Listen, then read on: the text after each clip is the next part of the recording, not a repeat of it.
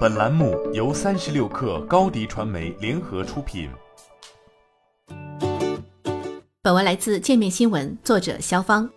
刘畊宏粉丝还在暴涨的时候，就有人把他过气的剧本写好了。专业健身教练指出，部分动作不合理，不适合练习。大量用户动作不规范，出来说练习刘畊宏受伤。舆论反转，开始倡导健身要量力而行，不要盲目跟风。刘畊宏过去的黑历史被扒。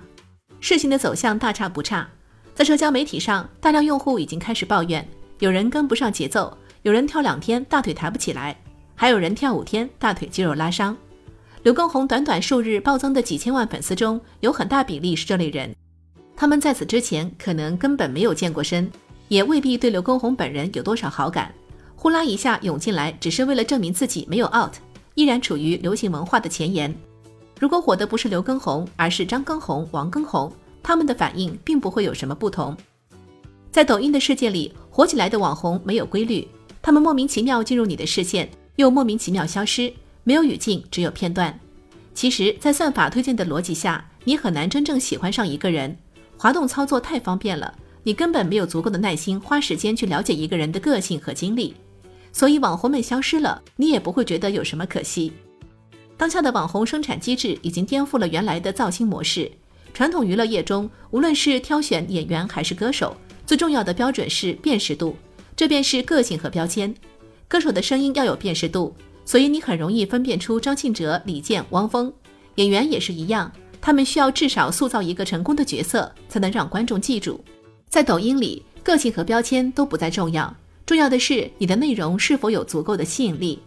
每一个有过抖音运营经验的人都懂得抖音的三秒法则，即必须在视频的前三秒抓眼球。三秒过去后，视频的完播率会成为能否上抖音热榜的重要考量因素之一。抖音让内容生产实现了工业化，看似一个又一个网红找到了方法火起来了，但其实不是。从抖音中走红的是一群人，是一个话题，是一种流行文化。批评者常常指责工业化造星带来的文化快餐化。缺乏长期的品牌思维，但换个立场想想，无论对于 MCN 公司还是网红个人来说，工业来造星都并不是坏事。套路化生产降低公司试错成本，算法创造的流行文化下，更多人容易被看到。而他们在曾经过于依赖个性和标签获得关注的时代，是很难有出头之日的。